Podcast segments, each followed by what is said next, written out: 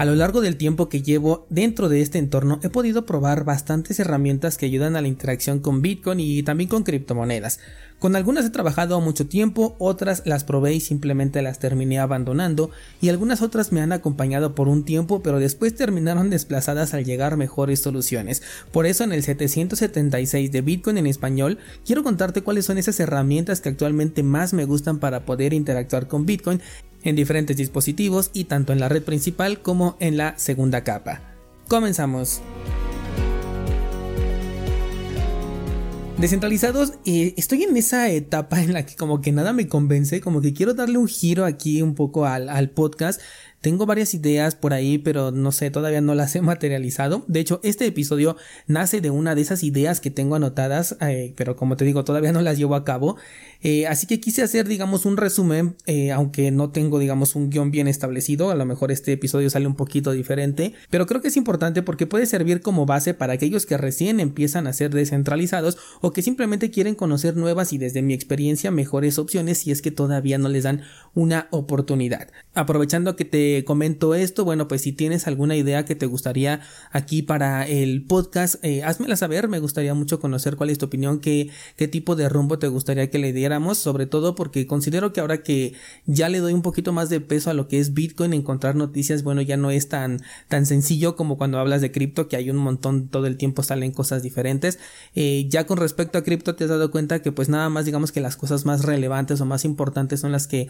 em, selecciono para traerlas aquí al podcast al podcast como el tema de, de Trust Wallet y demás. Y con respecto a Bitcoin, bueno, pues hay semanas en las que sí hay todo el tiempo noticias, pero hay ocasiones en las que son un poquito más distanciadas o la información que sale, bueno, pues requiere de un procesamiento un poquito más profundo en el cual, bueno, pues necesito estudiarlo, necesito saber qué es lo que se está proponiendo, cuáles son las, los pros y los contras para podértelo explicar aquí de una mejor manera. Así que eh, me encantaría que me ayudaras a tomar esta decisión que te gustaría escuchar aquí en el, en el podcast. Y mientras tanto, bueno, pues vamos con este episodio donde te quiero comentar específicamente sobre cuatro, eh, van a ser carteras, son carteras en software que he podido probar y que me parecen bastante interesantes y creo que con esto como que tengo un equilibrio bastante bueno en eh, las necesidades que por lo menos personalmente tengo para interactuar con Bitcoin. La primera y la que no le he dejado de dar vueltas durante todo este mes, a lo mejor ya hasta te tengo hostigado, es Sparrow Wallet porque la verdad me ha cautivado de sobremanera, eh, ya incluso le dediqué dos entradas en la newsletter porque la verdad me ha parecido muy impresionante. Llevo más o menos, yo creo que poco más de un mes dándole vueltas, experimentando con esta cartera, todo en testnet. Todo este proceso, de hecho, lo fui registrando en cursosbitcoin.com. Ahí puedes pasar a checar todo este análisis. Y ayer que llegué precisamente al final de, toda esta experimentación, de hecho, ya hasta tenía todas las clases grabadas esta semana, las últimas tres, con todo y las conclusiones, precisamente me encontré con un pequeño inconveniente, vamos a llamarle así, que no es culpa de Sparrow, yo estoy convencido de ello, pero que por algún momento pues yo pensé que se podía hacer, ¿no? Te estoy hablando de que al momento de realizar un conjoin dentro de esta eh, cartera necesitas que sea una cartera en software, lo cual la convierte en una cartera online. Si bien Sparrow Wallet es por definición una cartera online, pues lo ideal para mí es que le conectes una cartera en hardware y de esta manera puedas eh, interactuar con los satoshis con total seguridad de que la clave privada pues está desconectada, ¿no? De, del internet pero al momento de realizar un conjoin yo no me había dado cuenta de esto y no lo puedo hacer con una cartera en hardware que está conectada directamente hacia Sparrow Wallet, es decir que necesitaría tener dos carteras, una digamos que temporal en lo que realizo esta, eh, este proceso de, mezcla y de ahí ahora sí ya lo podría pasar a mi cartera en hardware, pero tendría que estar pasando UTXO por UTXO, lo cual puede resultar un poquito cansado, pero bueno, yo pensé que todo esto se podía hacer dentro de la cartera en hardware y, lamentablemente no. De hecho voy a reemplazar video de las conclusiones de Sparrow Wallet para el próximo martes y este viernes lo voy a reemplazar por este pequeño inconveniente que también quiero documentarlo ahí en todo este experimento, todo este proceso de análisis para que bueno, aquellas personas que lo vayan viendo pues consideren todas las opciones, ¿no? Y que no se queden con esta idea como yo la tenía eh, en un principio. Pero fuera de ello me parece impresionante. Yo utilizaba, eh, bueno, todavía incluso utilizo Electrum tanto en dispositivo móvil como en, en, la PC. Pero ahora que conocí Sparrow y las opciones que trae, definitivamente ya estoy convencido de que me voy a mudar. De hecho, de eso trató la última entrada de la newsletter. Porque me da bastantes opciones, porque me encanta el entorno visual que tiene, que es bastante sencillo, minimalista, donde todas las opciones están y aparecen en el lugar donde tienen que estar eh, para ofrecerte precisamente la información que necesitas. Si por ahí le pudiera poner un puntito rojo es que al momento de realizar una transacción de envío no puedes ver cuánto balance tienes a menos que coloques el máximo y a mí me gustaría que pues ahí apareciera un pequeño campo en el que me dijera tienes disponible no sé 5000 satoshis y ya tú decidas cuánto quieres enviar, ¿no? Pero no sé por qué esto que es algo tan sencillo curiosamente no aparece, pero vamos que esto no le va a restar absolutamente ningún punto a la cartera porque en todo lo demás es excelente y me parece eh, una de las mejores carteras o si no es que la mejor cartera de escritorio a día de hoy te la súper recomiendo justamente por eso. También se puede conectar directamente a tu nodo de Bitcoin lo cual para mí es excelente. Sabes que yo tengo mi nodo corriendo con Raspberry Blitz y tengo otras eh, dos experimentos por ahí que estoy corriendo en máquinas virtuales Así que por ese lado está todo completo. Con Electrum siento que a pesar de que es una cartera que ya lleva un montón de tiempo en el mercado, se ha quedado estancada, es decir, sí han realizado cambios, han hecho un poquito más de seguridad,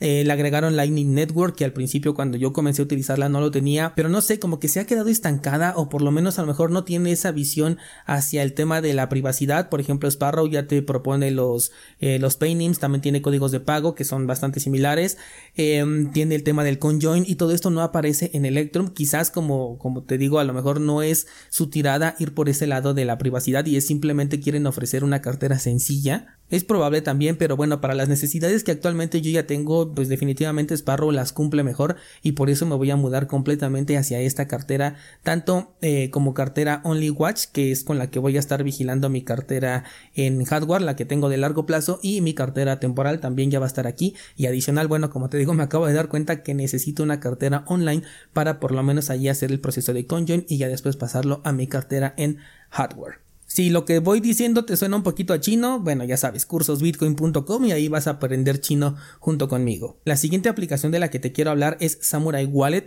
que también es una de las mejores carteras, pero en este caso es para dispositivos móviles y exclusivamente para sistema operativo Android. No sé si esto pueda llegar a cambiar ahora que eh, se dice que iOS va a poder permitir eh, la instalación de aplicaciones fuera de la App Store. Creo que esto puede abrir cierta puerta, pero no lo sé. Eh, los términos y condiciones de Apple para poder instalar aplicaciones en los iPhone son bastante restrictivos y parte de ello pues no permite que Samurai Wallet pueda ofrecer la privacidad que ellos están buscando ofrecer y pues a tal grado que prefieren mejor no tener una aplicación para iPhone, al menos de momento, a ofrecer una que esté a medias y que no cumpla con los estándares que ellos están buscando. O sea, desde ese momento ya o desde este punto ya a mí me gusta mucho la filosofía que tiene esta empresa. Lo único que sí no me gusta mucho es que en, Twitter son bastante tóxicos, pero fuera de ello, eh, a mí lo que me importa es el servicio que nos ofrecen, que es a través de esta cartera que me encanta. Tiene también el tema del conjoin, que de hecho el, el ¿cómo se llama?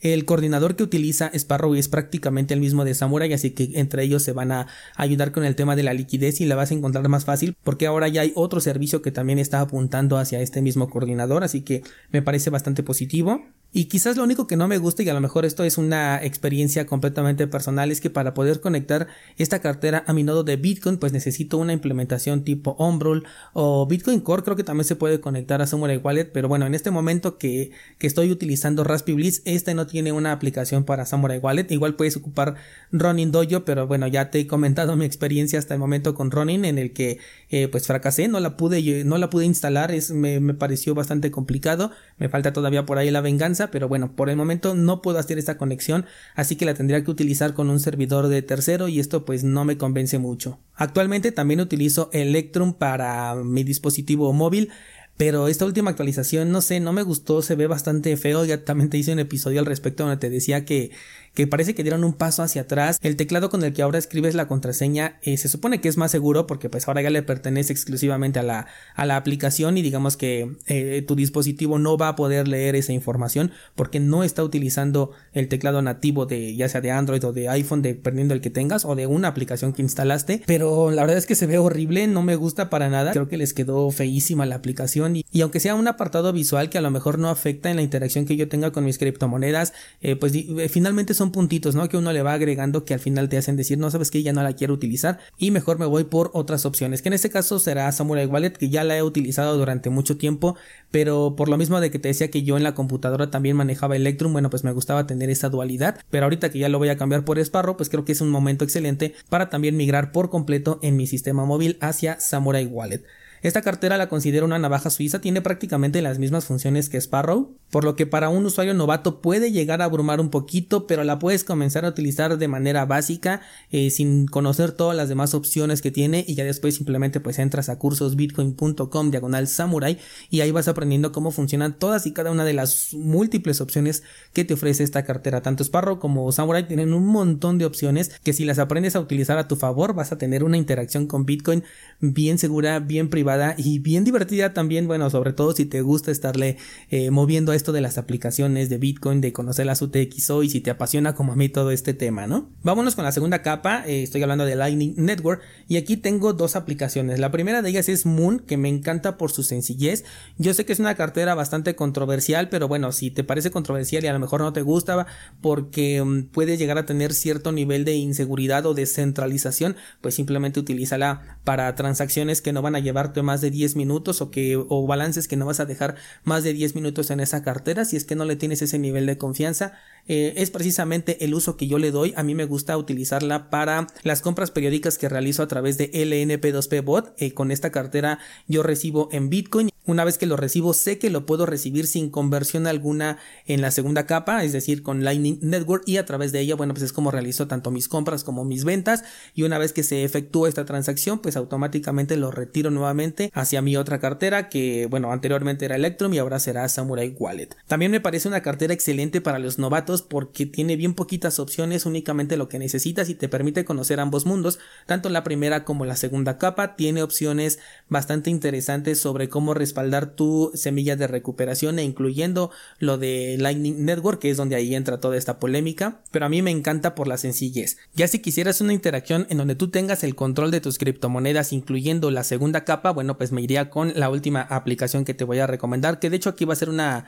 aplicación dual, una aplicación doble, y en este caso la que yo utilizo es Zeus, pero la utilizo porque yo corro el nodo de Raspberry Blitz y tiene una conexión directa. Pero si yo corriera Umbrel, por ejemplo, o Bitcoin Core, la que utilizaría sería Blue Wallet, así que por eso le llamo una aplicación dual. Puedes utilizar la que mejor te convenga. Aquí sí ya va a ser necesario que tengas corriendo tu nodo de Bitcoin para que puedas interactuar con estos satoshis. De hecho, Blue Wallet hace poco eliminó sus servidores y ahora únicamente funciona si es que tienes un nodo de Bitcoin corriendo y si no ya no la puedes utilizar. Por lo menos no en eh, la segunda capa, donde sí lo podrías utilizar es en la capa principal porque esta cartera también acepta las dos. En el caso de eh, Zeus y Blue Wallet también lo que me gusta es que puedes utilizar las direcciones Lightning, direcciones que no son compatibles con Moon en ciertos países. Por ahí me hicieron llegar algunos comentarios hace un par de semanas porque en el episodio de preguntas y respuestas les dije que Moon no aceptaba las direcciones Lightning y muchas personas me dijeron no, sabes que sí acepta, hasta me mandaron pantallazos y bueno pues resulta que como que tienen una restricción por región, me dice a mí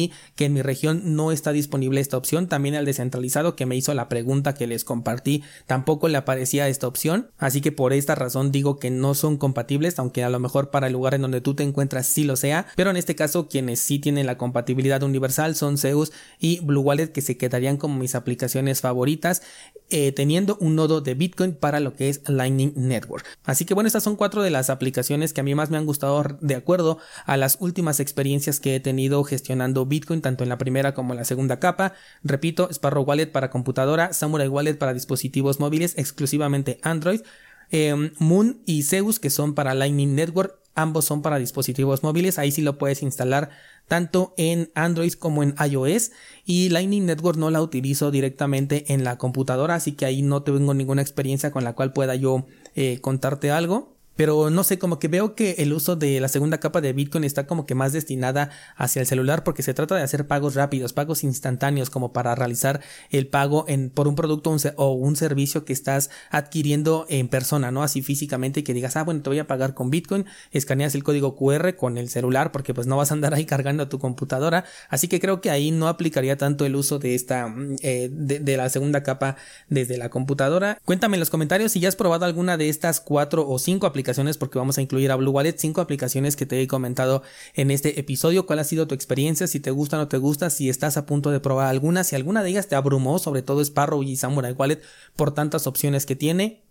O si consideras que hay algunas otras mejores que a lo mejor me puedas recomendar y pueda comenzar a experimentar con ellas. No olvides también mencionarme eh, qué cosas te gustaría que metiéramos aquí al podcast, que le cambiáramos, si te gustaría que tuviéramos un nuevo formato, cualquier sugerencia es bienvenida, ya saben que a mí me encanta estar en contacto con todos ustedes, puedes comunicarte conmigo a través de Instagram o directamente en el grupo de Discord. Y bueno, eso sería todo por el día de hoy, gracias y hasta mañana.